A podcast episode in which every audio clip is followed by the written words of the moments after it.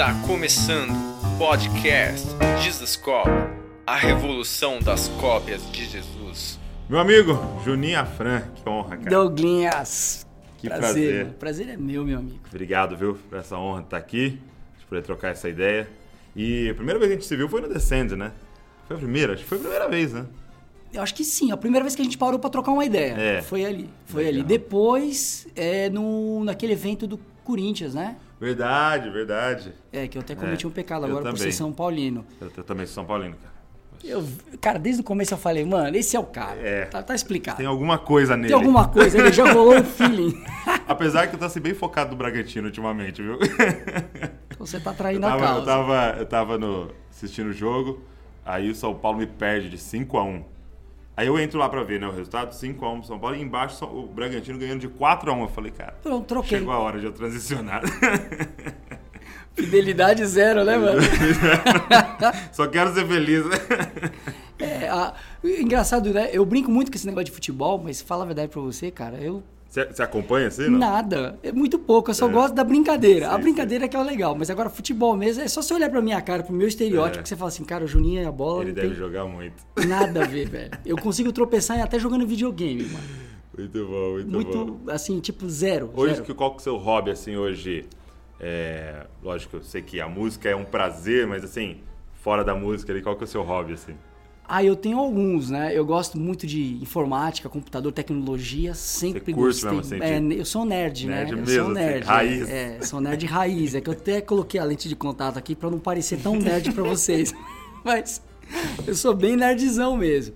E, assim, eu gosto de marcenaria, cara. Ah, eu, eu, eu li isso. Você gosta de Eu marcenaria, mas assim, fazer o quê? marcenaria. Móveis mesmo assim? ou- É, peça, assim, mesa, é, racks, eu gosto também. Agora eu tô muito naquela parada de decoração, eu tô querendo agora aprender a mexer com resina. Cara, tem umas peças resinadas. Eu quero fazer uma mesa resinada, com madeira de demolição, fazer uma base, resinar ela todinha, depois cortar, cara. passar tupia, fazer tudo bonitinho, com pé. E, cara, quão importante é ter um hobby, né? Assim, esse momento, né, cara, de, de sabático, assim, né? De, de descanso, de parar, né? De fazer Eu- algo que não tem a responsabilidade de terminar, de entregar, de... né? Eu acho, Douglas, que é, é quase uma descompressão, cara. É necessário. É necessário. Se você não tiver uma, um momento de descompressão, você pira. Sim. Você pira. Então, pra mim, é, às vezes, mesmo que eu não esteja fazendo, mas eu tô olhando, eu tô pesquisando. vendo um pra, vídeo, É, vendo- vendo vídeo. Isso é bom, isso é gostoso, cara. É Poxa, gostoso. que legal. Muito bom. É, e você chegou já a fazer um, fazer um violão, alguma coisa assim? Tipo? Não, instrumento nunca, você acredita? É engraçado, né? Todo mundo fala assim, marcenaria, É, instrumentos? fazer- Não. Pra dar uma Mas eu queria desfocada. aprender é que instrumentos musicais a coisa já aí o nível já é mais alto, né? Porque tem uma Entendi. parte toda técnica, ferramentaria precisa ser específica. Parece que não, mas os trastes, aquelas medidas, se você errar um cabelinho Entendi. para esquerda ou para direita, não afina o instrumento. Caramba. É, e, como é, e como é que começou sua história com a música? Tipo assim, você vem de uma família já que é envolvida com música e tal, já desde criança? Na verdade, mais ou menos, porque assim, o meu primo, ele tocava na igreja. Né? Meu primo mais velho, Maurício, ele tocava na igreja, então eu acabava tendo uma influência. Mas eu, é, eu sempre. Mas minha família também não tinha nenhum músico.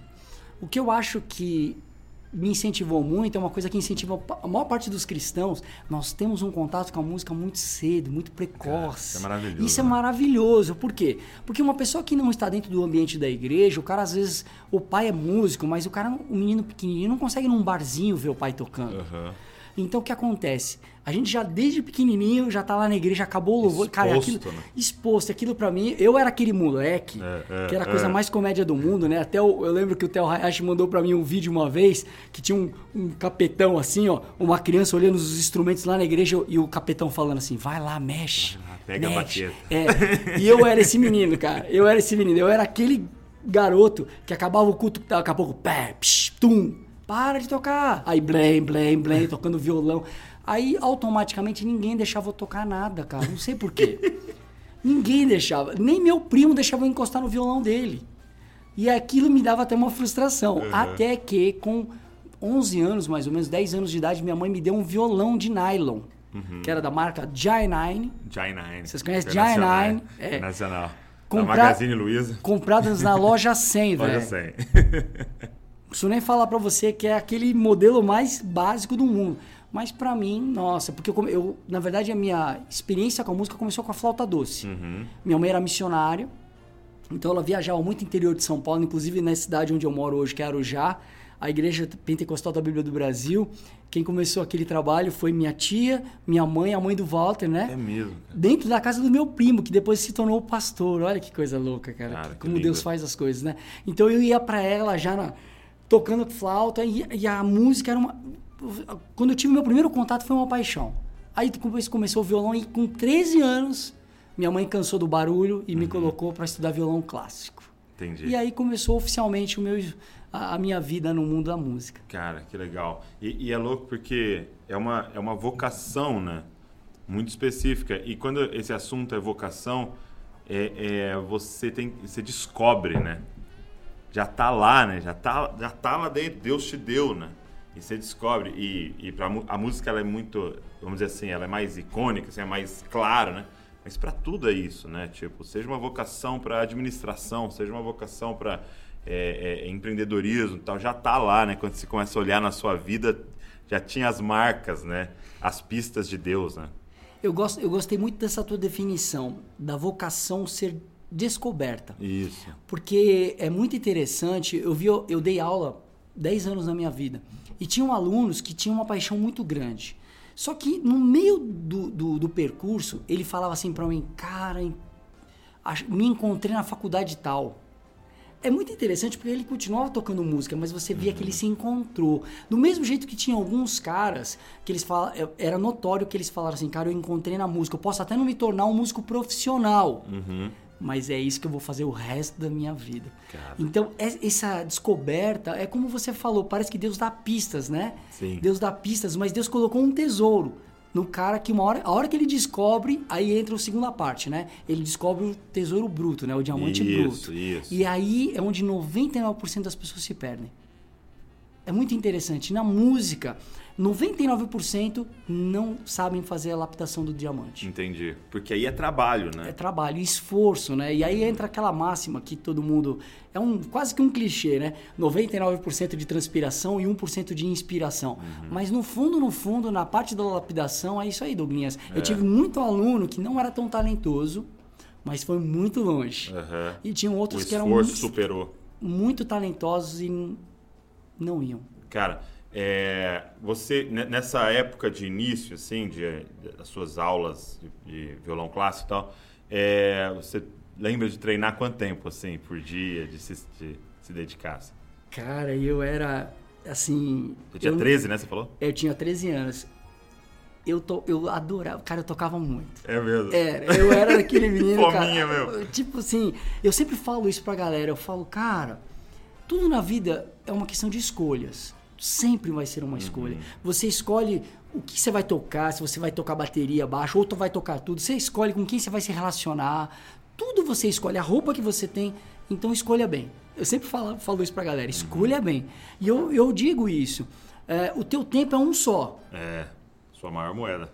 E é seu maior valor. E você já nasceu com o maior valor que Deus podia te dar. É o tempo. Agora Todo dia vai... depositado na sua conta ali, né? Exatamente. Aí eu falo, cara, se você usar mal, é igual o dinheiro do mês. O cara vai e gasta tudo errado, velho, vai faltar pra outra coisa. Então, eu falava assim, cara, quantas vezes, e não foram poucas, foram muitas vezes. Ou vou jogar bola? Não, cara, eu vou ficar estudando. Ou vamos lá no cinema com a galera? Não, não é que eu era antissocial, tá, galera? Pelo amor de Deus. Eu, eu tinha. Começou falando que era nerd, né? É, Agora... é, é, eu sou não, nerdzinho eu sou meu. Mas assim, eu tinha um convívio Sim, sim. saudável com o pessoal, mas eu abria mão de muita coisa? Abria, cara, abria. E eu digo pra você hoje que eu fico feliz por ter feito isso. Sim, sem dúvida. Sem Fico dúvida. Porque, feliz. porque você é, viveu e vive a sua vocação para a glória de Deus. Então, então, quanto mais você se desenvolveu, não foi o Juninho, a Fran é top. Cara, quantas pessoas nessa sala aqui, quantas pessoas que foram tocadas por aquilo que Deus te deu, né? E por causa dessas horas de dedicação, né? Até, eu até falei no outro podcast que eu tinha visto uma frase do Tiger Woods dizendo assim: é, dei sorte, mas depois que comecei a treinar 10 horas por dia. Né? Pois é, e essa do Tiger tem base numa. Eu li um livro que eu sempre cito, mas eu não lembro, consigo lembrar quem foi o cara. Ele foi um pesquisador que ele chegou a uma conclusão. Ele estudou Magic Johnson, Tiger, estudou todo mundo. Várias pessoas que chegaram a um ápice, a uma carreira muito bem sucedida, a uma primazia naquilo que eles se propunham a fazer. Todos eles tinham uma média, eu não vou arriscar mas era coisa de 150 mil horas. Tinha, um- tinha um número Uau. aproximado. Então não tem jeito, galera. Quer fazer direito, você vai ter que gastar tempo. Tempo. E tempo é aquele negócio, é um estudo sistemático. E eu até brinco, né? O pessoal fala muito sobre. Não, cara, eu fico estudando guitarra 8 horas por dia. Aí eu falo, é. Me fala como é que é a tua rotina de estudo. Então, eu faço uma frase, Aí, três segundos depois, a frase não tá saindo, ele já toca um riff que ele já gosta. Aham, Aí daqui a pouco ele fala, não, tem que estudar. Aí ele vai de novo, mais quatro segundos, ah, eu vou tocar outra coisa. Aham. E assim o cara passa oito horas sem gastar. Se você compactar, às vezes o cara não gastou 20 minutos, 30 minutos de maneira correta naquele exercício. Sabe o que vai acontecer? Nada. Nada. É igual o cara. Por isso que eu, eu tenho visto isso, né? Você viu um estudo que fala sobre o foco. É, o foco não. É, eu esqueci agora, mas é um, é um, é uma- é um, um estudo que o pessoal tem que é assim: por que, que tem alguns atletas que conseguem um resultado físico muito grande? Porque, cara, eles aprendem como os músculos funcionam, então eles vão nutrindo a musculatura e exercícios específicos. Resuma- resultado, o cara consegue ter um desempenho maior. Alguns outros estudos que mostram que o cara às vezes ele vai, ele vai suplementando lá várias vitaminas, mas ele não está treinando nem o que ele está é, é, agindo, o que o- as vitaminas estão funcionando, trabalhando. Cara, resumindo, o cara ele não está tendo resultado de tudo aquilo que ele está suplementando e aquilo que às vezes ele está deficiente, ele não está vendo. Cara. Então o cara às vezes ele é muito bom de corrida, mas ele não tem agilidade. Então E, e é o que você falou, né? E aí a gente tem uma tendência a falar, não, deixa eu fazer um pouco mais disso que eu sou bom, que é muito confortável, né? E isso aqui que eu sou ruim, eu não quero entrar nesse campo, né? Porque é frustrante, né? Tal. E, e na verdade é realmente ao contrário, né? Ao contrário. É gastar essas oito horas no, naquilo que eu não tô conseguindo fazer. E quando eu vi um, um treinador falando isso, foi num um vídeo no YouTube, né? Ele explicando sobre isso. Ele diz justamente o que você falou, exatamente. Ele falou assim: às vezes a pessoa ela fala assim, não, mas eu sou tão bom aqui, e o cara continua naquele caminho. Ele nunca vai sair, nunca vai. A curva dele nunca vai mudar, porque ele não está trabalhando nas suas deficiências. Cara, eu, eu gosto muito de, de basquete, de NBA, né? E aí eu tava ah, assistindo tal, e eu ouvi o cara falando, porque um, um cara que é muito bom hoje é o Stephen Curry, é, ele dizendo que eles jogam muitas horas, né? E aí eles sentam no banco uns períodos para descansar. E, e ele aprendeu uma técnica, enquanto ele está no banco, de respiração, que ele é, baixa os batimentos cardíacos dele. Olha que louco. Então ele tem um descanso, tipo assim, mui- em pouco tempo ele consegue recuperar muito rápido, porque ele aprendeu re- um jeito de respirar enquanto ele está no banco, para baixar o batimento cardíaco, para que o corpo descanse ainda mais. Cara, No então são, fundo, cara, uns detalhes. No fundo né? tem a ver com esse cara que ele. É que eu não tô sabendo explicar o que Uhum. ele disse, mas é exatamente, Exatamente isso, né? É, é você, Você conhecer a aprender, máquina. exatamente, aprender como funciona a máquina e trabalhá-la da maneira correta. Cara, isso é Isso demais. é formidável. E na música não é diferente, Pô, Douglas. é exatamente como um atleta, né? É um- Na verdade, a gente é um atleta porque, no fundo, no fundo, a música pode estar aqui. Eu sempre brinco. A música, ela está aqui. Está aqui. Mas a porta da criatividade são suas mãos. Sim. E aí é onde muitos músicos falham.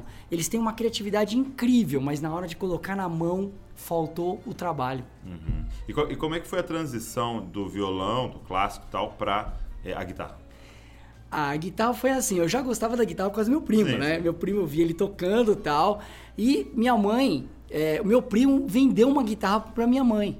Pra, pra mim, né? No caso, pra minha Uhum. mãe, né? E ele conseguiu comprar uma melhor tal. E era também uma Giant Nine. O Giant Uma Nine, né? Giant Nine, é. Aí eu peguei a guitarra, né? E, cara, eu ouvia a guitarra assim, eu falava assim, ah, legal. Mas pra mim era um violão, uma guitarra. Ainda não tinha aquela consciência. Tava, ficava tocando, beleza. Até que um dia eu ouvi David Gilmour. Ok. Um solo do David Gilmour. Quando eu ouvi aquilo, eu falei, rapaz, que som é esse? Porque ele usava uma distorção, mas era muito bonita, assim, muito macia, né? E ele toca muito bonito. Eu, nossa, eu queria fazer isso. Só que naquela época, ah, só, desculpa que eu Isso, faltou- isso você só ouviu. ouvi, Não, porque você não de- viu, né? Isso, não Não vi. era um vídeo, era Não, um- era um LP. Tá, um LP. É, só que eu, só, eu faltou um detalhe importante. Eu não tinha guitarra ainda, era um Ah, violão, tá, era um tá. violão. Aí eu ouvi aquele som e, e eu comecei a tocar no violão aquilo. Eu falei, nossa, mas não tem o mesmo som. Beleza. Frustrou, né? Frustrei. Eu, eu via meu primo tocando, eu falei, parece mais aquilo. Então, ou seja, é uma guitarra. Mas por que, que o violão não tem o mesmo som? E aí comecei a desenvolver o meu, o meu ouvido. Eu comecei a tirar a música toda de ouvido. E detalhe, eu não sabia nada, porque até então o violão clássico, ele não tem nada a ver com essa com a música popular. Depois, com o tempo, você vai aprendendo teoria musical.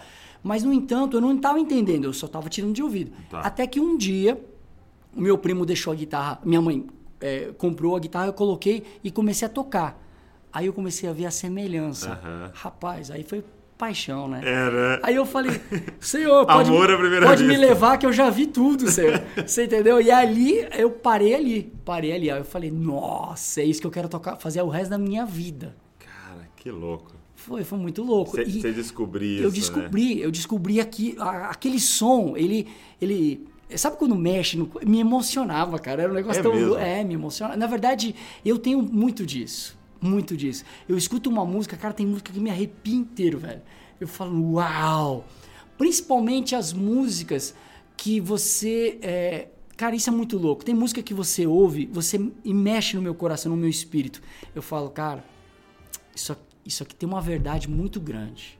E é tão louco que depois quando você conhece o cara e o cara conta a experiência que ele estava vivendo e o fruto daquilo fo- se tornou uma música, daquilo que Deus estava fazendo na vida daquele, daquela pessoa. Isso é chocante. Cara, é a mesma coisa com pregação, né? Porque pra mim o que acontece é, é na pregação, né? É, é no livro ali, o que você está descrevendo é o que eu vivo na minha vocação, né? E aí você vê um cara compartilhando algo tal. E, e é engraçado isso, porque eu não sei se é assim na música também. Às vezes é muito simples o que o cara está compartilhando. No sentido de profundidade teológica e tal. Não, às vezes é uma coisa simples que o cara está compartilhando você já ouviu em outro lugar, mas tem um peso e, um- e uma glória naquilo. E aí quando você vai ver, é que tem uma vida por trás. né? O cara tá falando sobre discipulado, só que ele tá 30, 40, 50 anos discipulando. E aí quando vem o outro que tá falando de discipulado, mesma coisa, só que não tem essa, essa vida que você tá falando por trás, assim, como que isso. Como é que chegou até ali para aquela frase sair da boca dele, né? Isso é muito poderoso. Eu, eu acredito muito no que você está falando e eu penso exatamente como você. É, outro dia eu participei até de um, de um painel lá no, no, no Dunamis, né? Teve o congresso do Dunamis aí, a gente Uhum. Participou, eu participei, foi muito legal. Eu participei de um painel onde nós falamos sobre a música e sobre como inovar num tempo que, cara, vai, Feito de tudo. é, já foi feito de tudo. Vamos fazer uma divisão X, já fizeram. A Y, já Então vamos juntar X e Y, já fizeram. Eu brinquei até lá no dia, eu falei, cara, já fizeram o Bona inteiro, Pozzoli inteiro, todas as divisões, acordes. Os caras estão querendo inventar umas notas novas já. Precisa de mais dedo, né? Precisa mais dele. Mas aí eu falei um negócio tão interessante, assim, que eu penso muito nisso, né? Cara, toda música, por mais. Quantas músicas você já pegou que tem aquele famoso Dó maior, Lá menor, Ré menor, Sol? 500 músicas. Mas eu acho que mais do que as mesmas 12 notas, os mesmos ritmos, existe uma verdade que ela não está explícita, ela está implícita. E isso é diferente. Isso é muito diferente. Isso é profundo demais. Porque eu acredito, é, eu tive umas experiências com Deus tão fortes uma vez, eu nunca mais vou me esquecer. Acabou um evento e foi uma pessoa, um casal, né, é, levando uma mulher numa cadeira de rodas. E é muito louco, porque todo evento que acabava, eu sempre gostava de ficar conversando com o pessoal lá embaixo, lá na frente, né? E Deus naquele dia falou pra mim assim: entra. E eu não gosto de fazer isso porque eu É, gosto, eu gosto, estranha, é, né? eu gosto da proximidade. A proximidade ela quebra os mitos. Ela a proximidade ela Uhum. deixa aquele negócio de, ai, eu, eu sabe aquela coisa do ídolo que eu não Uhum. É, gosto. um ser especial Ser lá, especial né? não. Nós somos iguais, a gente é irmão. Eu gosto disso. Uhum. Então naquele dia Deus falou pra mim entra. Aí eu peguei e entrei. Quando eu cheguei lá veio esse casal com uma mulher. Aí ela pegou e falou assim, olha, gostei muito do que você falou assim, a história é muito longa, mas eu vou encurtar bem. Ela tinha sido do candomblé. a, a família dela era dona de um centro de macumba e, e ela disse, a entidade falou, o dia que você sair daqui você vai ficar numa cadeira de rodas. E ela saiu e ela ficou numa cadeira de rodas. E aquela mulher começou a falar, falar, falar. E eu não, olha, eu não lembro o que, que foi que eu falei. Mas num determinado momento, o Espírito Santo falou pra mim assim: fala isso pra essa mulher. Cara, me arrepia só de lembrar. Cara, quando eu falei, não era algo mirabolante, mas existia uma verdade, uma revelação Tinha naquilo. vida, né? Aquela mulher começou a chorar copiosamente, porque o Espírito sabia o que precisava falar pra ela. E houve uma salva, olha, houve um processo de salvação, né? Porque eu acredito que a conversão não é aquele ah, esse Não. formato que a gente acredita, levantou a mão, tá tudo Acabou. resolvido, né? É um processo. Mas é, foi tão louco isso, e olha como Deus faz as coisas. Aquela mulher, ela teve um encontro com Jesus e ela falou assim, naquele momento, ela falou assim: Mas agora eu tô desesperado, porque aquela entidade disse que se eu saísse, eu iria numa cadeira de roda. E se eu aceitasse Jesus, olha, o diabo já sabia até o que ia acontecer. Eu iria morrer. Nessa hora tinha um pastor, olha como Deus faz as coisas. E olha, olha esse pastor. é, é, como teve um, um- um discernimento de Deus. Esse pastor estava quietinho, Só ouvindo a conversa. só dele. ouvindo ele e a mulher dele. Na hora certa ele falou: Juninho, me permite, até agora eu tava aqui quietinho, mas agora eu sei que é a hora. Ela falou: Amiga, não tenha medo, a minha mulher era do candomblé e falaram a mesma Uau. coisa pra ela. Olha só como Falaram Deus é, cara. E a mulher. Então, todo esse processo, eu acredito muito nisso. Às vezes, um acorde, a música é a mesma, mas existe uma verdade. Uhum, Existe algo tão poderoso naquilo Sim. Que se torna diferente. Cara, eu vi, eu vi, é, eu nem vou é, citar nomes assim, mas eu, eu tava falando com um amigo que e ele disse que alguém bem conhecido chegou pra ele e falou, cara, eu, eu paguei não sei quantos mil pra fazer aquele vídeo e tem esse tanto de visualizações. Você gravou um negócio da sua casa, entendeu? E quando descobriram, ele tinha captado o som no celular. Eu acredito. E tinha milhões de visualização. E, não por causa da visualização, mas o tanto tocando as pessoas. Mas por quê, cara? Era muita verdade, né? Era muito, era muito poderoso. Até é, essa questão do... Que, que é uma grande discussão, né? De da gente traduzir a música, da gente tal. É, e eu vejo assim, não há um problema em traduzir a música, mas quando aquela música revela uma verdade muito grande do seu coração, né? e não simplesmente, nossa, tá bombando, vamos traduzir essa música e, e soltar, não tem poder. Porque o, o emissor da mensagem não teve um encontro com aquela mensagem, né? Agora, quando a, a tradução é de uma coisa, né? Eu, eu vi a- aquela música que é, até hoje toca e ela já tem mais de 10 anos, é How He Loves Us, né? Me Nossa, ama. Linda. Poderosíssimo. Eu, eu já E- cantei. E foi a Kim Walker Sim. que gravou e ficou conhecida, né, do Jesus Culture. E não foi ela que compôs, foi o, o- o John Mark Macmillan. Isso, né? isso. Então, só que é, as experiências que ela conta de testemunho na vida delas era tudo com o amor de Deus por ela. Então, quando ela canta uma música do outro, só que a verdade dela, traduzida naquela canção, aconteceu o que aconteceu. Então não é simplesmente nunca traduza ou sempre traduza, é tipo, cara, tem que carregar a sua verdade, né, cara? Isso é, é muito poderoso, cara. Eu acredito muito é, no que você falou. É, eu também sou. Eu tenho minhas ressalvas quanto a essa. Entre aspas, esse teatro que muitas das pessoas fazem. As pessoas, às vezes, elas vão. Ah, o vento tá soprando para cá. Não sei para onde o vento tá soprando, mas eu, ve que, a- eu tô vendo que a ali é um- multidão tá indo. A multidão tá indo, eu tô indo. Mas o teu coração tá onde? Aí eu penso muito naquilo que Jesus falou: onde estiver o teu tesouro, aí, tá, aí estará o teu coração. E muitas vezes o tesouro do cara não tá lá.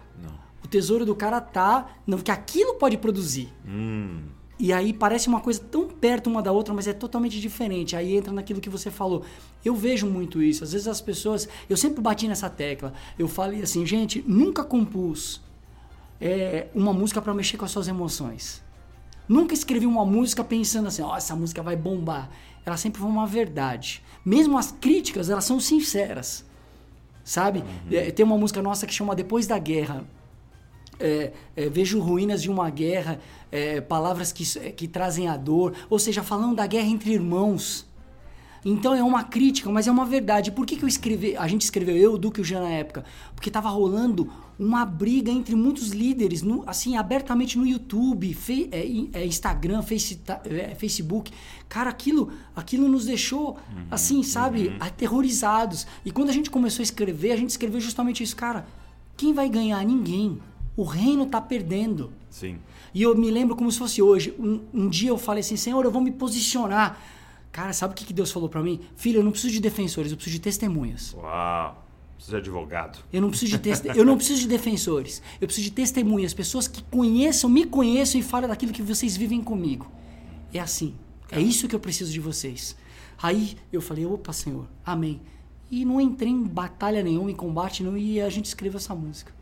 E, cara, e, e é, tem tudo a ver com, é, até a minha próxima pergunta, com o fato de você hoje estar aqui e, e a maioria das pessoas que estão conectadas conhece você a partir do Oficina e a partir do, do rock cristão.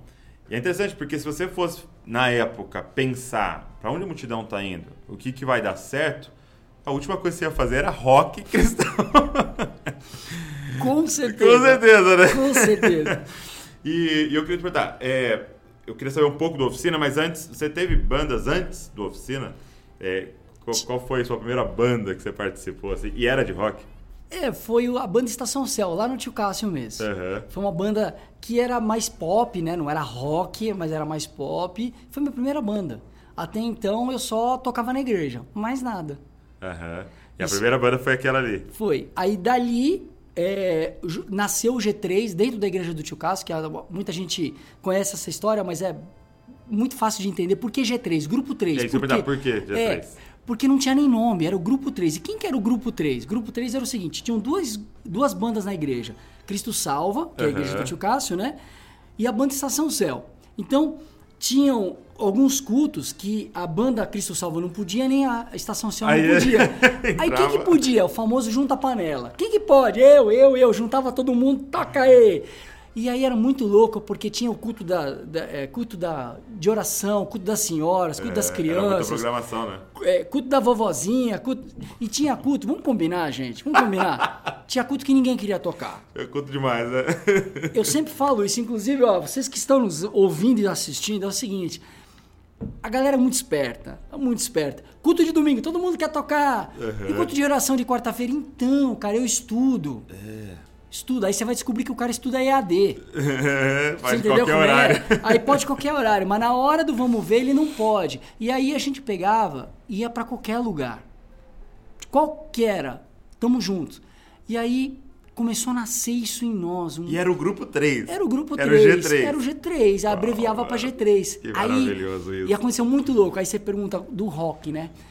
O DNA do rock nasceu na, nossa, na minha vida, na nossa vida, porque o tio Cássio era uma igreja, a Igreja Cristo Salva, muito revolucionária na época do Douglinhas. É mesmo? Muito, porque, só pra vocês terem uma ideia, a, o baterista da banda era um ex-hippie, morava numa Kombi. Então você vê a pegada, ele ia Entendi. tocar na igreja de chinela havaiana. O, o tio Cássio, ele trabalhava... Isso que ano? Nossa, o tio Cássio começou antes de 70. Cara, incrível. Uma época que esse cara não conseguiria entrar na maioria das igrejas, né? Não, não. Eu estava lá no final dos anos 80. Mas esse DNA do evangelismo, eu aprendi com ele. Uau. E aí você perguntou, tocar rock. Cara, a gente tinha um amor pela. Eu aprendi isso com o tio Cássio, amar as vidas. E para fazer evangelismo você tem que amar, cara. Total. Porque se você não amar, não funciona. Não funciona. E quando nós começamos com o rock, a gente era massacrado pela igreja, porque a igreja falava que a gente. Isso é coisa do cão. Exato. E era massacrado pelo mundo. Pelo rock. Porque os caras falam assim, rapaz, rock com Deus não combina.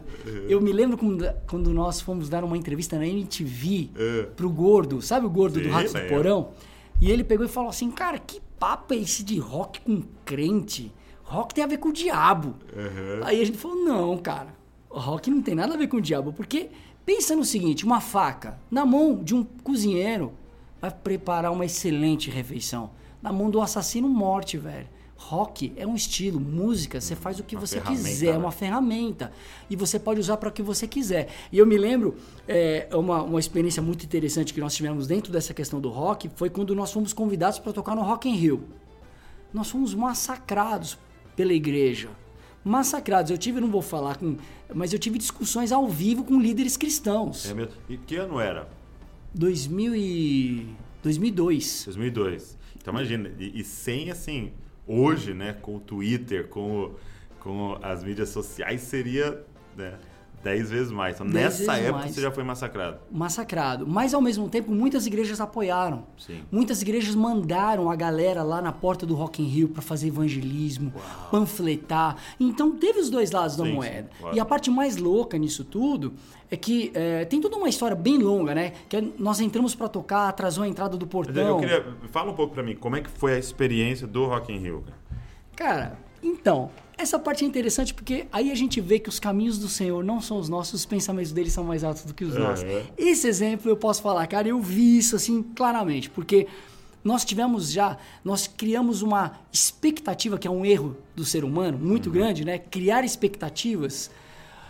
Nossa, nós vamos lá, nós vamos fazer o evangelismo, nós vamos falar para as multidões e vai ser incrível. Aham. Beleza, nós éramos a primeira banda a tocar. Tinham dois palcos principais. Tinham vários palcos. Os principais é o. Não lembro agora, o palco nome, né? internacional lá, Aham. que é as atrações internacionais. E as principais brasileiras tocariam lá. E depois o palco Mundo, que era a segunda principal. Nós tocamos nesse palco Mundo. Nós iríamos abrir o Rock in Rio, primeira banda. E e era televisionado ao vivo e tinha aquela parada, né? Não sei se vocês lembram, mas é, tinha um cara que beijava a entrar o, o- o gramado. Então eles abriam os portões, aí o link ao vivo televisionava o cara beijando o portão e aí depois a galera entrava. Resumindo, por causa do link ao vivo, atrasaram a entrada.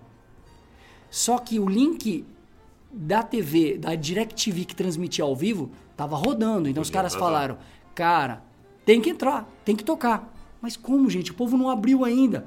Começa tocando porque já entrou ao vivo no- na, na TV. Beleza, a gente saiu tocando. Quando a gente começou a tocar, abriu o portão, mas o negócio é gigante. Até a galera chegar, não tô brincando. As duas primeiras músicas, praticamente a gente tocou pro galera chegando. Aham, a galera se- Pegando lugar ali. Pegando lugar. Quando nós chegamos na quarta música, eram quatro músicas, que o pessoal tava chegando. Entendi. Resumindo, frustração total. Porque a gente não pôde falar de nada, não pode falar. Uhum, já não poderia. Você pode dar um recadinho ou outro assim, mas muito sutil. Não pode falar nada. E a gente também não tocou pra público nenhum. Eu falei, ué, Senhor, não tô brincando. Eu falei, Deus, espera um pouquinho, vamos, vamos conversar. a gente foi massacrado. A gente achou que fosse fazer um senhor evangelismo, que ia ser um- uma tarde de salvação. Não aconteceu nada. Pai, desculpa a minha sinceridade, mas eu tô muito frustrado. Olha que coisa louca. Naquela época, quando nós íamos é, é, dar entrevista em TV, rádio, essas coisas, as portas se fechavam muito, gente. Hoje é, é, é legal ser crente. Sim, sim. Hoje as televisões abrem para ser crente. Naquela época não era, não. Falou banda cristã, o cara esquece.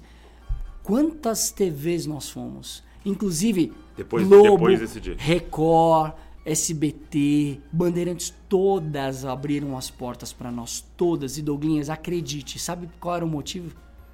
Porque eu olhava lá e primeira banda a tocar no Rock in Rio, eu quero conversar com esses caras. Uau. E era sempre a mesma pergunta. Me explica uma coisa, como é que foi essa experiência do Rock in Rio? Cara, olha como Deus faz as coisas. Ou seja, aí o dia que Deus falou pra mim, filho, presta atenção. Você ia falar pra quantas pessoas ali? Agora, pra quantos milhões de pessoas vocês estão dando? Pra, vocês estão tendo a oportunidade de falar agora? E é tão interessante que o lema do Rock in Rio era por um mundo melhor. Cara, eu lembro que a resposta, o cara, ele quicava a bola na frente do gol pra mim. Uhum. Me responde, qual que foi a ideia do Rock in Rio? Eu falava assim, então, o lema do Rock in Rio era por um mundo melhor. Cada um chegava lá e falava era um mundo melhor através da anarquia, das drogas. Cada, cada um foi lá e deu o seu recado. Nós fomos lá e demos o nosso recado. Que a gente acredita no mundo melhor através do amor de Jesus Cristo. Um Jesus que morreu na cruz para nos salvar e que está que morreu de braços abertos para todo aquele que quisesse chegar Cara. Cara, olha o que, que Deus fez. Então, o Rock in Rio ele foi uma grande porta e abriu. E aí eu digo pra você que isso é uma parte que eu Fico muito feliz. É, talvez nós fomos o primeiro degrauzinho que muita gente pisou ali, ó, que ninguém vai lembrar. Sim, sim. Não importa. Esse É aqueles que foram com o facão abrindo caminho, né? Isso, é o que eu sempre digo, não importa é Paulo, Apolo, não faz mal, mano. Aham. Deus aqui tá Se na plantou, obra. se regou, se Exatamente. colheu.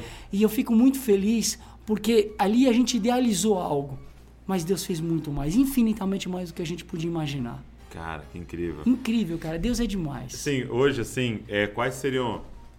Você pudesse contar um, dois testemunhos, assim, dos mais. é, que mais ficou na sua memória desse período com a oficina, assim, o que, que você diria, assim? Quais foram as experiências mais marcantes pra você? Douglinhas são muitas, manos. Mas, assim, uma que foi muito louca. Nós estávamos tocando na, no Uruguai. Uruguai. Uruguai. E aí o pastor falou assim: Cara, vamos fazer um evento numa praça que é um ponto de drogas. Vamos lá, pastor. Aham. De boa. Lá é assim, parece, cara, parecia o Paquistão, assim. Ficavam os policiais Sério? e a galera, assim, usando drogas, assim. Então eles preferiam ter a galera lá contida Entendi. do que espalhadas. Era como se fosse uma cracolândia, não tão feia como uma cracolândia Aham. porque o pessoal não morava literalmente ali. Mas beleza, a gente foi. Quando a gente começou a tocar, tocando rock and roll, a maluca- os malucos ficavam num lado, porque eles não queriam chegar porque tinha crente. E os crentes não chegavam porque a gente não parecia crente. Sempre nesse lugar, né? Sempre, cara, sempre no meio. E a coisa mais louca de tudo é que eu tenho essa cena gravada até hoje no meu coração. Tinha um punhadinho de gente aqui no meio, uma renca dos malucão no canto só olhando. E uma renca dos crentes, assim, ó, só no outro canto com a Bíblia debaixo do braço, porque anunciaram em todas as igrejas que ia ser um evento cristão. Sim. Então, um monte de crente com a Bíblia debaixo do braço, olhando pra nossa cara assim, né, ó. Quase estendendo a mão pra, Sim, pra sim. expulsar. E a gente tocando. Eu não tô brincando. é- Eu falava assim, Deus, o que, que eu tô fazendo aqui, É, Senhor? tem esses momentos, né? Sabe aquele momento que você fala, Senhor, onde é que eu errei? Onde é que eu não te ouvi? E eu tô aqui, beleza, e a gente lá. Caiu uma chuva, mas não foi uma chuva, foi aquela torrencial mesmo. E não tinha cobertura no palco. E eu me lembro como se fosse hoje, foi uma coisa tão do espírito que um olhou pra cara do outro e ninguém falou, vamos continuar. Nada. A gente só jogou um plástico em cima do equipamento, pedaleira, essas coisas que pode dar curto, e a gente continua a tocar. Crente é feito de açúcar, né, Douglas? Tu tá ligado, né?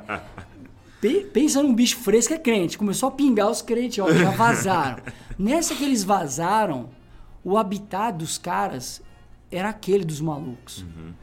Quando os caras viram que não tinha ninguém, os caras chegaram na frente. Acredite. A gente acabou de tocar naquele, naquele dia. O manga trouxe uma palavra, aquela que vem do alto mesmo. O pastor começou a traduzir e foi uma colheita tão grande. Aquele povo estava tão desesperado por Deus, eles pegavam as nossas mãos e colocavam na, nossa, na cabeça deles. É mesmo, cara.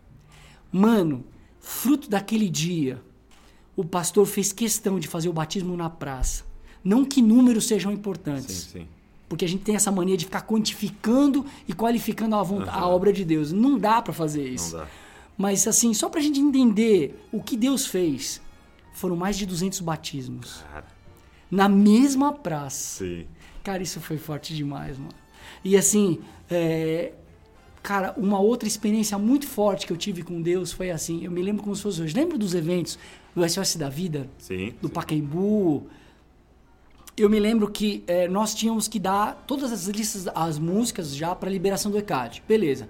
Um dia antes eu tava lá, Senhor, nos abençoe amanhã, nos use, que seja para tua glória. E Deus falou assim para mim, ó, amanhã eu quero que você toque Deus eterno. Pai, não dá. Já foi passada a lista pro ECAD e não dá mais para mudar. Não dá tempo, né? E Deus O ICAD é o órgão responsável pelos direitos autorais das músicas, né? Isso, é isso. É, desculpa, até isso Não, não, tinha, tinha que explicar, né? E se você não liberar o ECAD, ah, o ECAD pode bloquear o evento, pode, é. pode pedir, porque se- às vezes o cara que é o dono da música, e no caso seria eu mesmo, Uhum. mas se você não liberar, o cara pode pedir eh, o dinheiro pela aquela, eh, de- eh, como é que fala?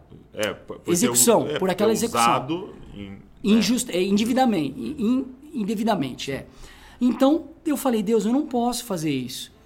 Aí eu falei, mas se o senhor está querendo, o senhor vai dar um jeito. Beleza. No dia seguinte estávamos tocando e os prazos, né?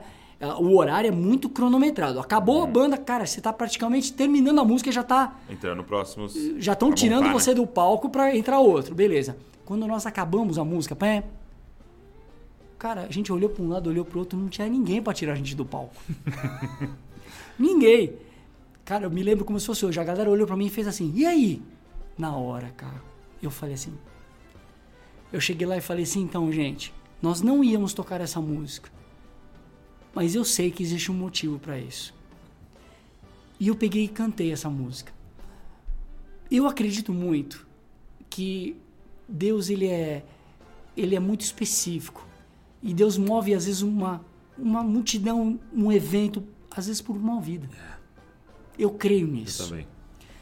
Eu me lembro que muitos anos depois, e eu toquei a música, muitos anos depois, eu tava numa livraria cristã, bateram no meu ombro assim, era uma moça. Juninho, você não me conhece. Mas você lembra do dia tal, tal, tal, tal? Eu falei, lembro. Naquele dia, eu tava muito louco, eu tava naquele evento, porque pra mim era só um evento de rock. E quando você falou, eu não deveria tocar essa música, mas se Deus está mandando, porque existe um propósito, naquele momento eu fiquei careta e só tinha eu, a tua voz e Deus naquele estádio. Eu tive um encontro tão forte com Deus na minha vida e até hoje eu sigo os caminhos de Jesus. Cara. E eu não eu, e ele falou, ela falou assim, eu não duvido que eu até hoje acredito que tudo aquilo aconteceu por minha causa. Uma outra, aí eu lembrei de uma outra. Manda, manda, Desculpa, manda, porque a gente tá Mas é que é demais abençoado. isso. Cara, eu nunca mais vou me esquecer. Uma vez a gente tocou num evento, num estádio, desculpa, num ginásio no interior de São Paulo. Aquela mania, né, de crente, né? Números. Aí na hora do apelo, adivinha quantas pessoas levantaram a mão? Uma. Uma. Esse dia eu falei, nossa, nossa, velho. Fim de carreira. Fecha a porta, vamos vender sanduíche natural na praia. Por quê? Aquela cabeça que a gente tinha imatura, né? de Sim, sim. números, né? Ah, muita gente levantou a mão. Glória a Deus, estamos no centro da Deu vontade certo. de Deus. É, deu certo. Hum, será? Né? Números, será? Sei não, hein? Aí, resumo. Aquele dia foi frustração total. Muitos anos depois, um cara chegou, Juninho, você não me conhece, cara mas eu te conheço. Falei, sério, mano? Pô, legal. Cara, eu preciso te contar um testemunho. Fala, mano. Então, lembra do estádio tal? Cara, lembro. Da cidade tal? Sei, sei. É... Eu tava lá. Aí eu fiz aquela cara, tipo, legal, né? Mas como é que eu vou lembrar? É, e, né? Mas e aí? Três pontinhos. Ele falou assim, então, você lembra do evento que só uma pessoa aceitou Jesus? Eu falei, opa, se lembra. Ele falou, fui eu. Sério, cara? Mas você tá bem? Tá firme com Jesus? Ele. Na verdade, cara, eu fiquei tão apaixonado por Jesus que eu comecei a frequentar a igreja. Porque você sempre fala, porque eu falo, a gente sempre fala, né? Procura uma igreja local. E eu me apaixonei tanto por Jesus que eu comecei a ler a Bíblia. E eu não parava mais de ler a Bíblia. Fui estudar. Fui estudar, estudar. Hoje eu sou um pastor de uma igreja de quase mil membros.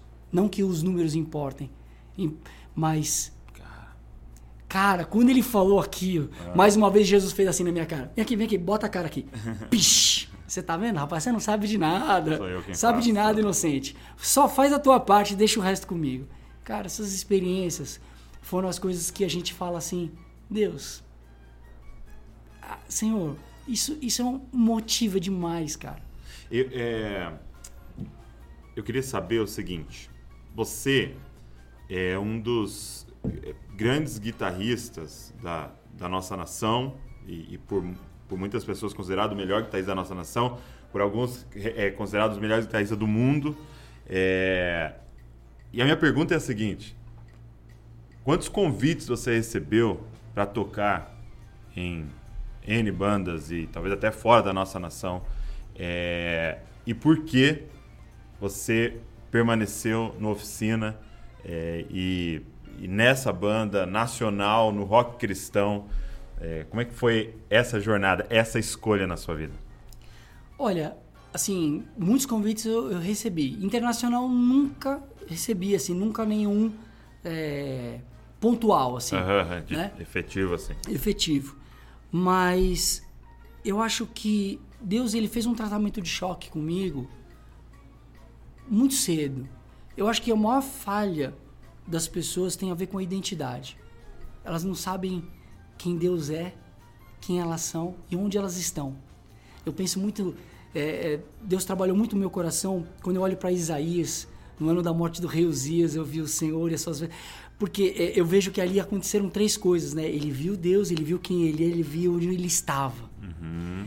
Então, quando eu falo que Deus teve um tratamento de choque muito forte comigo, foi o seguinte: em 1990 nós tínhamos gravado nosso primeiro LP.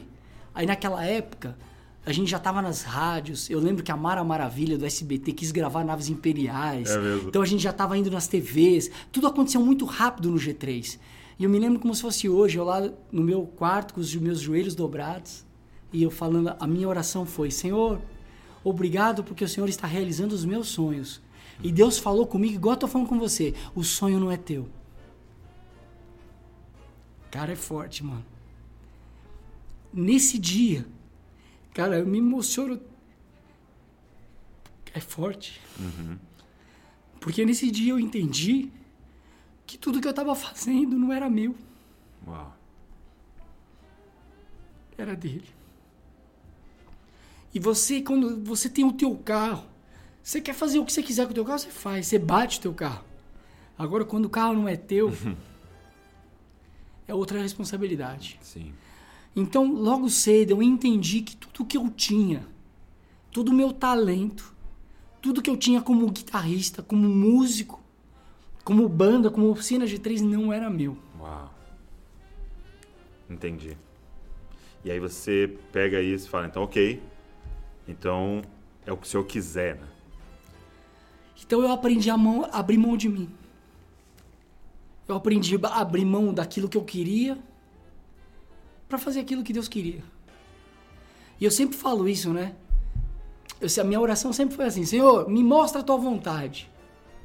Cara, depois que Deus começou a falar a vontade dele para mim, eu descobri que era contrária a minha. e, e, aí eu aprendi que eu tinha, eu tinha entrado num outro estágio Senhor, me ajuda a fazer a tua vontade. Sim. Porque é difícil. É difícil muitas vezes você ir contra a tua vontade, sair da tua zona de. Eu sou reclamão, viu, Douglas? É, é. Sou reclamão. Quantas vezes, cara, eu tive experiências com Deus assim muito fortes, de, de Deus mandar eu trazer uma palavra para alguém, e eu assim, ah, Senhor, deixa eu quietinho aqui. você entendeu?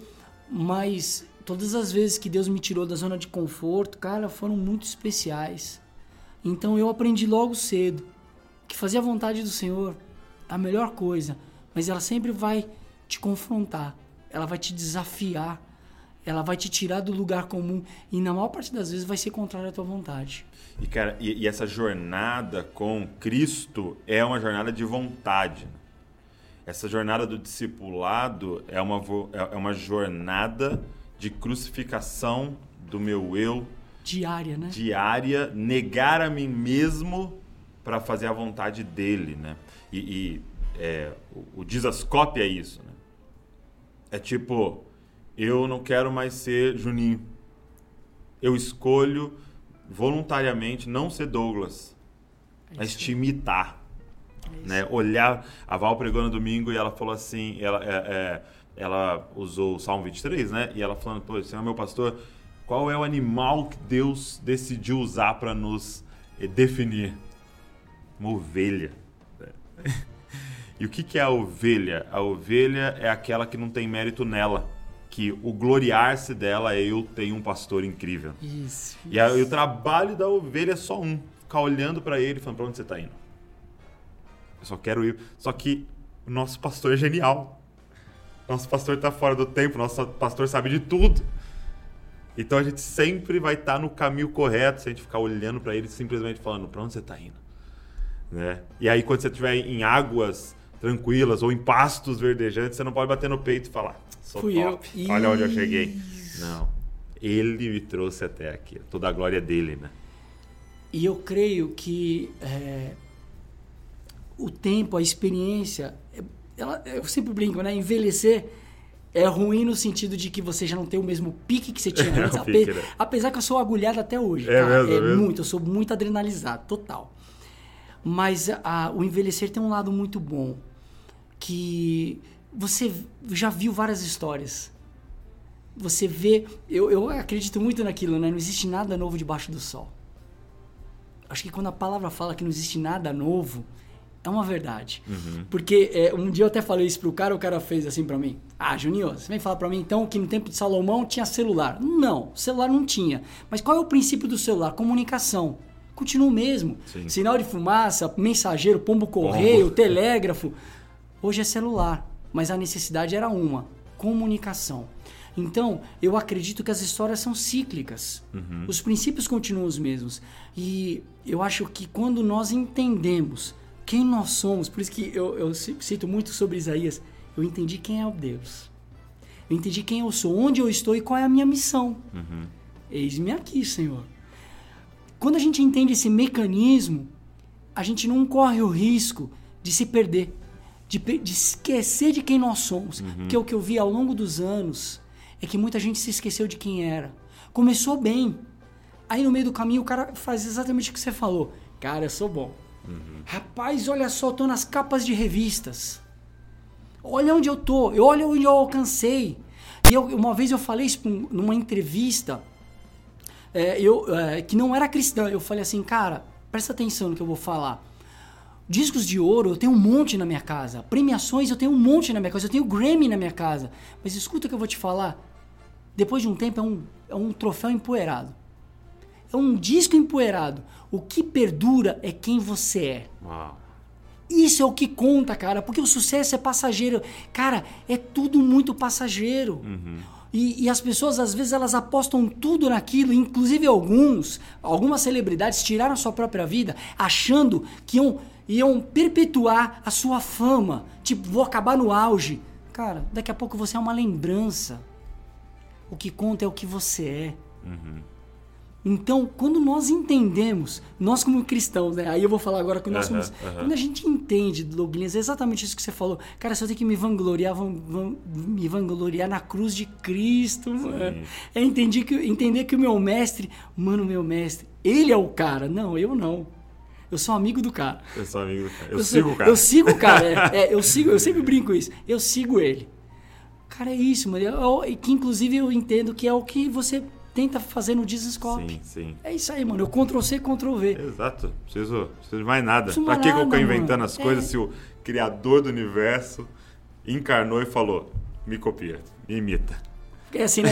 Vem em mim. Vem em mim que vai dar certo. Vem em mim que vai dar certo. Você passa de ano. Vem em mim que você passa de ano. Cara, é isso, mano. é, isso é muito legal. E, e nessa jornada do, do- da oficina, é, servindo, porque eu, eu vejo a oficina servindo a igreja, né, durante todos esses anos e até hoje, é, qual foi o papel da igreja na vida de uma banda que não é a banda de uma igreja, que é uma banda que serve a nação? É, é- como é que é, é, foi a relação de vocês sempre com a igreja? Eu não acredito. Porque eu quero. Por que dessa pergunta? Porque eu quero que as pessoas que terão bandas e, e as pessoas que têm bandas possam entender isso. Eu não acredito em evangelho é, autônomo. É, desculpa, em ministérios autônomos. Não acredito nisso. Uhum. Ok. Não acredito nessa galera desgarrada, nessa galera que fala assim: não, nós não precisamos de uma igreja. Não acredito nisso. O congregar é bíblico. Sim. É bíblico. E, ah, ah, mas a igreja somos nós. Estamos aqui, aqui é a igreja. Amém. Mas laços, cara, são fundamentais. E se você não cria laços, se você não tem um lugar para congregar, um lugar para você estar feliz, levantar a mão e um lugar triste para você chorar com teus irmãos, cara, você tá vivendo um ministério autônomo. E isso aí você tá fadado ao fracasso. Sim. E eu vi muitos. Desconectado, né, do Isso, corpo. desconectados do corpo. E aí eu falo, eu vi muitos ministérios começarem e morrerem porque estavam desconectados. Eu, inclusive, uso essa expressão: Uhum. desconectados do corpo. Por quê? Não tem circulação sanguínea, mano. Você cortar a mão, deixar aqui Deixa aqui, ela vai durar um tempinho. alguns dias. Daqui a pouco, ela tá quentinha ainda. Daqui a pouco esfria, daqui a pouco gangrena, apodrece, e morre, como muitos. Aí eu falo, é, não, a igreja sempre fez parte da minha vida, sempre fez parte do Oficina G3. Nós sempre estivemos ligados a uma igreja, mesmo que com os anos cada um foi para uma igreja porque casou, é, cada um vai morar em um lugar. Então não tem como congregar na mesma igreja. mas o corpo de Cristo é o mesmo. E não tem como. Você precisa estar numa igreja. É, eu me lembro que uma vez um, um garoto chegou para mim e falou assim: Juninho, mas é possível um ministério ter membros que não são de uma igreja? Cara, é possível qualquer coisa, mas tudo tem a ver com a maneira como você rega. Uma planta, podar é importante, regar é importante. Tem horas que uma pessoa totalmente desconexa vai começar a dar problema. Sim. Porque tenhais o mesmo pensamento. É, cara, tem uma é. hora que o cara. Ó, Vocês vão vamos- tá indo pra um lado, Isso. vai tá vamos outro. pensar numa música, cara, pra edificar a igreja. Cara, vamos pensar numa música pra ganhar dinheiro. Hum, Aí vai ter uma hora que, cara, Vai vai, rolar um divórcio. rolar um divórcio. É um jugo desigual, né? Seria isso. Exatamente, é um jogo desigual. Interessante. É, na jornada do oficina, como é que foi para você? É, é, hoje você é o único é, é, integrante que estava né, desde o Sim, início. dos fundadores eu É, sou. fundadores. E... O último dos moicanos. O último dos moicanos. o último mecânico. O último mecânico. Como é que foi é, para você as transições, as mudanças? É, talvez uma das maiores foi quando o PG saiu, é, você se tornou vocalista por um tempo, a entrada do Mauro, como é que foi para você as transições? O... Em algum momento você achou que era para parar, que ia sim, acabar? Sim, É, eu, eu, Duque e o Jean, a gente está juntos já há mais de 20 anos, né? Então, Uhum. essa formação dos três aí já tem muitos anos. Uhum. Mas eu acho que uma das mais traumáticas, assim, foi a do PG. Uhum. Porque nós estávamos num momento muito forte, né? Uhum. Muito forte. Então, quando ele anunciou a saída dele, foi, foi uma. eh, Como é que eu vou dizer assim? Foi uma. Uma situação onde, onde eu tinha duas opções. Ou eu parava, ou eu continuava. Uhum. E eu ia parar. Inicialmente eu ia parar. Mas aí foi quando Deus falou pra mim: É meu. é meu. e você continua. E eu cantei por seis anos e meio, né? Foram dois discos de seis anos e meio. E acredite, Deus, ele usa algumas situações muito peculiares para trabalhar o nosso coração. Eu acredito muito naquilo, eu brinco, né? Que foi a segunda fogueirinha, né? Segunda fogueira, quando Jesus chega para Pedro: Pedro, tu me amas?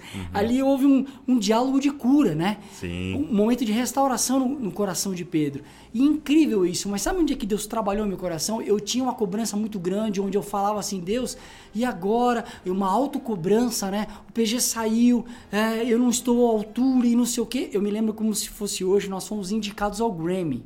Ao Grammy Latino. Foi a primeira indicação da Oficina G3 com um álbum Além do que os Olhos Podem Ver. E foi um álbum, só para você entender, Douglinhas, um álbum que nós estávamos já compondo com o PG. Uhum. E é tão louco isso que antes de eu sair de casa, uma coisa que eu nunca contei, nunca contei pra ninguém isso. Antes de eu sair de casa, Deus falou pra mim assim, ó, hoje o PG vai vai anunciar a saída dele. Eu, Ah, ele não tinha anunciado. não, ainda não. Eu, Nossa Senhora. E aí eu me lembro como se fosse a gente tava no ensaio pra compor, que eu- eh, a gente tem ensaios de composição. O PG acabou o ensaio e falou, gente, eu queria falar uma coisa pra vocês. Eu, eu vou sair. Cara, foi o que Deus tinha falado comigo. E, e aí, fechando esse capítulo, né? é, o presidente do Grammy, o representante brasileiro, falou assim: Olha, o presidente do Grammy Latino queria te conhecer. Eu, uau! Aí ele, me, ele foi lá, me apresentou e ele falou assim: Cara, eu vim aqui só para dizer para você que eu fiquei surpreso com a sua banda. O trabalho de vocês é muito bom. Vocês, inclusive, teriam capacidade de sobra de entrar no mercado americano. Você está de parabéns. Cara, quando eu saí dali, olha que interessante isso. Naquele momento, Deus falou assim pra mim: esse homem não te conhece. Esse homem não tem motivo nenhum pra, entre aspas, adular você, ficar é, é, literalmente babando o ovo, porque ele não precisa disso. Imagina. E ele, Deus, falou assim pra mim: quem te sustenta sou eu. Quem te capacita sou eu. E eu te levo aonde eu quiser. Nunca dependeu de você. Aí eu. Foi a segunda fogueirinha. Tomei É. uma pancada ali, ó. Mas foi o dia que eu falei: Amém, Senhor. Vamos aí. E foi assim. Cara, que incrível. E aí vocês continuam. Continuamos até o depois da guerra, que era um LP que a gente já tava com 85% da assim, a gente já tava no estúdio já, né? Já tínhamos feito as músicas, a gente já tava ensaiando e faltava ainda uma música para terminar a letra, que é- foi, foi Muros. É, praticamente 85% do CD pronto, pronto, ali nos 47 do segundo tempo. Me deu um estalo no coração. Falei assim, eu vou colocar alguém para cantar. Foi aí que a gente tinha um amigo em comum que conhecia o Mauro lá. Eu falei, eu conhecia o, o trabalho do Mauro, assim, de amigos em comum. Falei, quero conversar com o Mauro. E aí os caras, ué, sério? Sério. E a gente chamou o Mauro, entrou. E, e aí foram. é, além do que os olhos podem ver. Não, é, depois da guerra ele gravou Depois da Guerra e depois gravou o História de Bicicletas. Aí ele saiu também recentemente. E agora, nesses últimos tempos, aí a gente fez uma, um projeto. É só um projeto por enquanto. O pessoal tem perguntado, né? E aí, como é, É, que eu vai queria ser? saber como é, como é que tá hoje. Que vai, É, como é que vai ser? que você pode contar pra gente aí, como é que tá? Cara, nós fizemos os um, um projeto dentro de uma coisa que Deus colocou no nosso coração. Que foi uma coisa muito louca, né? Que muitas pessoas se perderam no meio do caminho. E Deus queria resgatar essas pessoas. Nós fizemos um projeto e olha que coisa interessante. Nós lançamos várias músicas da época do tempo, Uhum. algumas coisas do Indiferença e do, Hum- do Humanos. Foram CDs que o PG Uhum. participou. E a gente trouxe o Valtão na bateria Uau, cara. que é aquela é, é a versão é, é, clássica, né? É. Aquela formação clássica. Formação mais conhecida, né? Isso, muito conhecida mesmo, né? É. Foi, acho que foi o- um, um grande ápice, né, do G3, foi daquela época do humano, do, do, do o tempo e Do humanos tempo, ali, tempo, é. E aí o Matheus Assato participou também Uhum. dessa versão, porque o Matheus, para quem não conhece, o Mateuzinho e o Oficina tem uma história muito muito bonita, né? Por quê? Qual que é a conexão dele? Porque eu já vi fotos dele, criancinha com você e tal ali, assim. isso. Falam que é o filho do Juninho ali, né? Ah, eu, eu, assim, eu tenho muita alegria de dizer assim que o Oficina foi uma grande influência para o Matheus, né? Ah. E nós acabamos criando uma amizade, inclusive com a, sua- com a família dele. Toda vez que a gente vai para Campo Grande, a mãe do Matheus trata a gente igual filho, assim, cara. A gente tem uma, eu, eu particularmente tenho um amor muito grande pela família dele, né? Pelo Alfredão, pela Marlene. É, a gente fica na casa deles para você ter uma ideia, né? Inclusive a Marlene, rapaz, pensa numa pessoa que cozinha bem. Meu Deus do céu. E então a gente tem esse amor muito grande e rolou uma coisa muito louca, porque quando eu liguei pro Matheus, eu falei: "Matheus, você gostaria de participar é, uma, umas duas músicas é, dessa live?" Desse projeto. Ele falou assim pra mim: "Cara, deixa eu participar de tudo." De todas. Aí eu falei, mas como? Ele falou, cara, deixa eu tocar com você, deixa eu ser a segunda guitarra. Eu falei, para, mano. Ele falou, é, mano, deixa. Eu falei, cara, vai ser uma honra, cara. E aí eu tenho essa, muito essa coisa da honra, sabe? Eu queria até que ele tivesse feito mais solos, mas ele falou, não, eu, ele, não um só. Eu falei, não, pelo menos dois, né? Aí ele... E, e aí eu peguei até o solo, que é um dos meus preferidos, que é de Ele Vivo. Eu falei, cara, eu quero esse aqui, eu quero que você faça esse. Sério, velho, esse. E eu queria até que ele tivesse feito mais, mas foi uma experiência muito legal, cara. A gente tava tão feliz, mano. Foi um resgate ali de uma coisa do coração. Foi muito louco. Mas a parte que eu queria me atentar não foi essa. Deus tinha colocado uma coisa no meu coração, no coração do Valtão e do PG. Né? Do Jean do Duca também, tá assim todo mundo. De um resgate de pessoas que ficaram para trás. Porque de- eu acredito que Deus use gatilhos também, É, sim. sabe? Quando ele ouvir essa música, ele volta pra aquele Isso. dia, né? É, é tipo Aquela assim, época. aquelas, sabe aqueles galhos de amendoeira de, listrados na Aham, frente das ovelhinhas? Entendi. Tem, tem uma, tem Uhum. gatilhos. Deus usa gatilhos. Cara, eu acredito é, que Deus usou isso, porque o que a gente recebeu de testemunhos É de pessoas, muita gente, cara, muita gente, de pessoas que falaram assim, cara, eu estava longe dos caminhos do Senhor. Mas quando eu ouvi, quando eu vi, cara, me deu um negócio no coração A saudade. uma saudade, um. Olha que coisa louca, velho. Cara, que direcionamento incrível. Direcionamento divino, porque. É. E aí, aí terminando, né? Você perguntou, e aí, os fru... e os. Como é que a gente vai fazer daqui pra frente? Não sei ainda, mano. Nós estamos terminando um documentário.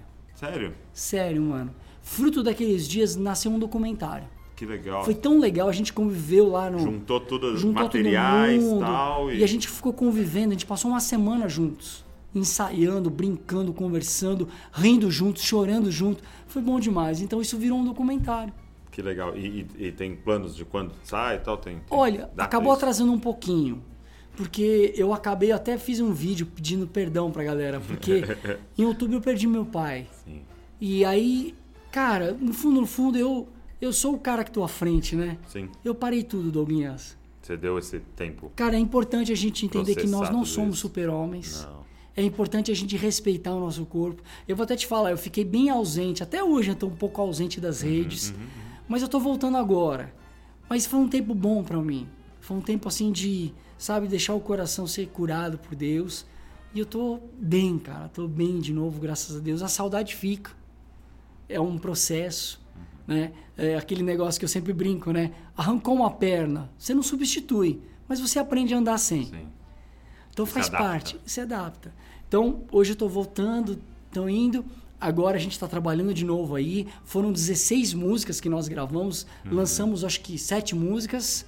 E aí a, a ideia do documentário, olha que legal que a gente vai fazer. A ideia desse documentário é vender esse documentário para ajudar a igreja do Tio Cássio Uhum. Uau! e um projeto da Cracolândia, Uhum. que é do da que o pessoal do Holy Burger que faz ali e Sim, tal. Hollywood.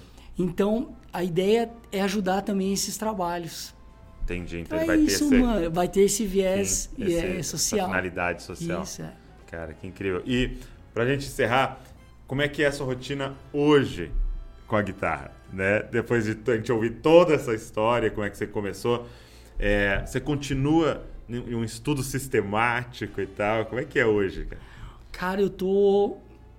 Eu tô compondo várias ideias, várias coisas, tô criando bastante. E, e agora eu tô naquele processo de finalizações.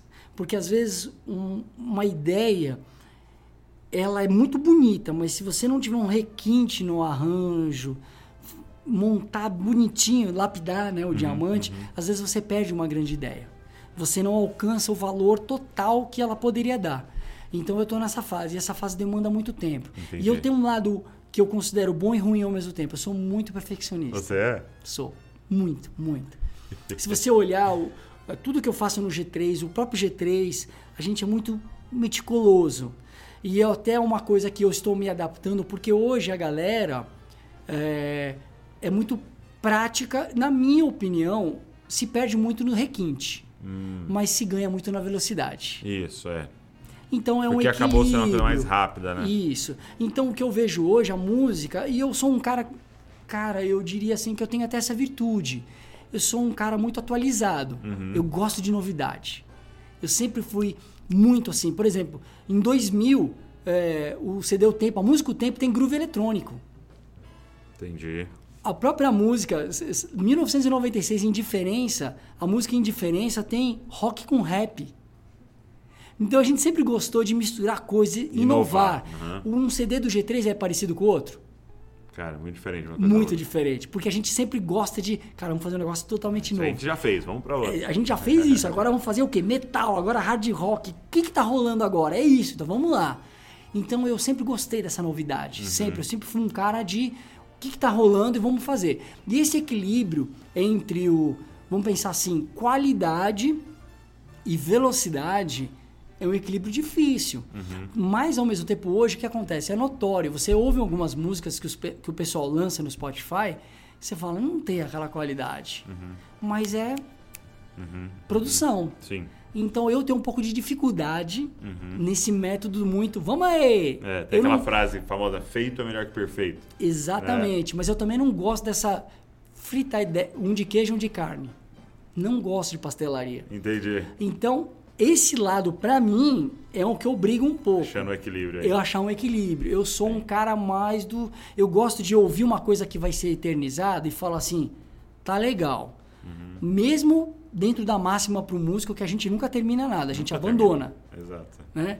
Terminou a música, fim, né? não tem fim. Você sempre vai falar assim, então, esse raid, esse 8K passou. Abre a mix inteira de novo pra tirar. Essa compressão na voz, para, pelo amor de Deus. Solta esse projeto. Solta esse negócio, pelo amor de Deus. Cara, mano, me lembrei uma agora. Posso contar uma Claro, coisa? claro. Mano, me lembrei uma legal. Sabe o CD Além do que os olhos podem ver? Uhum. A gente tava no dia 31 de dezembro, terminando a mix desse CD. Sério? Na virada Sério, ali. Na virada. E eu me lembro como se fosse hoje. A minha esposa já estava em São José dos Campos, que meu- meus parentes, meu, meu sogro e minha sogra são de lá, na igreja para passar a virada de ano. E eu terminando no estúdio, Era atrasou. tipo 10 da noite. ó. 10 da noite, porque atrasou tudo, a gente ia mandar, é, tipo, no dia 2 pro Sedex, a gente tinha que finalizar naquele dia. Mano, atrasou, sabe quando dá pau em tudo? Eu saí do estúdio assim, no caminho. Senhor, o que que eu tô fazendo aqui? Senhor, eu tô exagerando, isso aqui não é pra ser assim. E eu- passou do ponto, Senhor, deu tudo errado, ajuda nós, Senhor.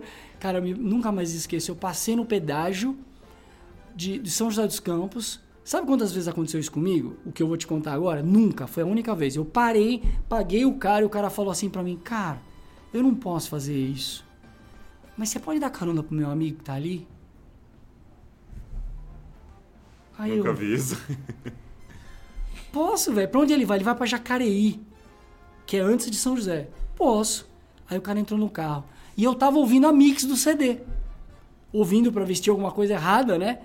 Coisa de músico. Não ia dar pra mudar nada, mas a gente tava Mas a ouvindo. gente tava pra Cara, se torturar, né? É, só pra se torturar. tipo, nossa, eu deixei passar isso. Aí o cara entrou no carro e ele, ô, desculpa te incomodar, cara, eu tô tentando correr pro Réveillon. Aí ele ouviu a música de Jesus, né? Ouviu a frase e ele fez assim: Poxa, essa música é cristã, né? Eu falei: É. Mano, eu não sei nem como a gente chegou naquilo. Porque eu já tive algumas experiências com Deus, cara, muito loucas, onde Deus literalmente ele toma a minha boca. É, é muito louco. Eu não sei nem o que eu falo pra pessoa. Uhum. Cara, eu sei que esse cara tava desviado. Meu Deus. E ele voltou pra Jesus no acostamento da Dutra, velho. Mano do céu. Aquele dia, eu cheguei na igreja atrasado. Mas eu falei, Deus Valeu é demais, mano. Então é isso, a história do G3 é. Ele é- foi o primeiro cara que ouviu o CD. e, e ele foi só o gancho. Aí Primeiro nesse dia, nesse dia eu falei, Senhor. Porque eu cheguei na igreja, a Vi falou assim pra mim: Nossa, amor, você demorou. Eu falei, Vi, valeu a pena. Uau, Valeu a pena. Valeu a pena. Glória a Deus. Meu amigo, obrigado. Obrigado pela sua jornada. Obrigado por ter escolhido obedecer ao Senhor, servir ao Senhor. Saiba que é, nessa sala aqui, essa galera aqui foi marcada pela sua vida, foi inspirada. Eu fui marcado pela sua vida, por tudo que vocês construíram. E, e você literalmente abriu o caminho para uma galera vir aí atrás. Tem um- uma geração de pé no ombro de vocês sabe? E que, que hoje tem essa liberdade de servir ao Senhor é, com seus dons musicais, por aquilo que vocês, as pedradas que vocês aceitaram levar no caminho aí. Muito obrigado, cara. Obrigado mesmo. É uma honra ter Glória você Deus, aqui, mano. poder compartilhar com toda essa galera, cara. Estamos saindo daqui muito inspirado. E, e em seguir em frente e em buscar é, com muito zelo desenvolver o talento que Deus nos deu, é, mas submeter a Ele né, todos esses resultados. cara. Obrigado. É nóis, maninho. Deus abençoe. E ó, vou te falar uma coisa. Ainda no meu coração ainda existe um, uma chama. É, para que eu sei ainda que existe ainda um capítulo ainda pro G3. Eu tenho isso no meu coração. Olha, galera, pronto, ouvimos o que a gente precisava ouvir É, eu, aqui. eu sinto ainda que ainda existe um capítulo, mas eu tenho falado muito sobre isso. E eu queria só terminar isso. É, Deus, ele chama Elias, mas os Elias são só os professores dos Eliseus. Yeah, que vão fazer o dobro. O- exatamente, que tem que fazer o dobro. Não é, não é que vão, não, tem que fazer o dobro. É isso aí. Então se vira oficina G4 para você. aí. É isso aí. Que Deus abençoe. Obrigado, mano. Amém, que honra, cara. que prazer. Obrigado. Obrigado mesmo. E você que ficou com a gente, obrigado. Deus abençoe muito sua vida. E, cara, não se esqueça de uma coisa: você é uma cópia de Jesus. Valeu.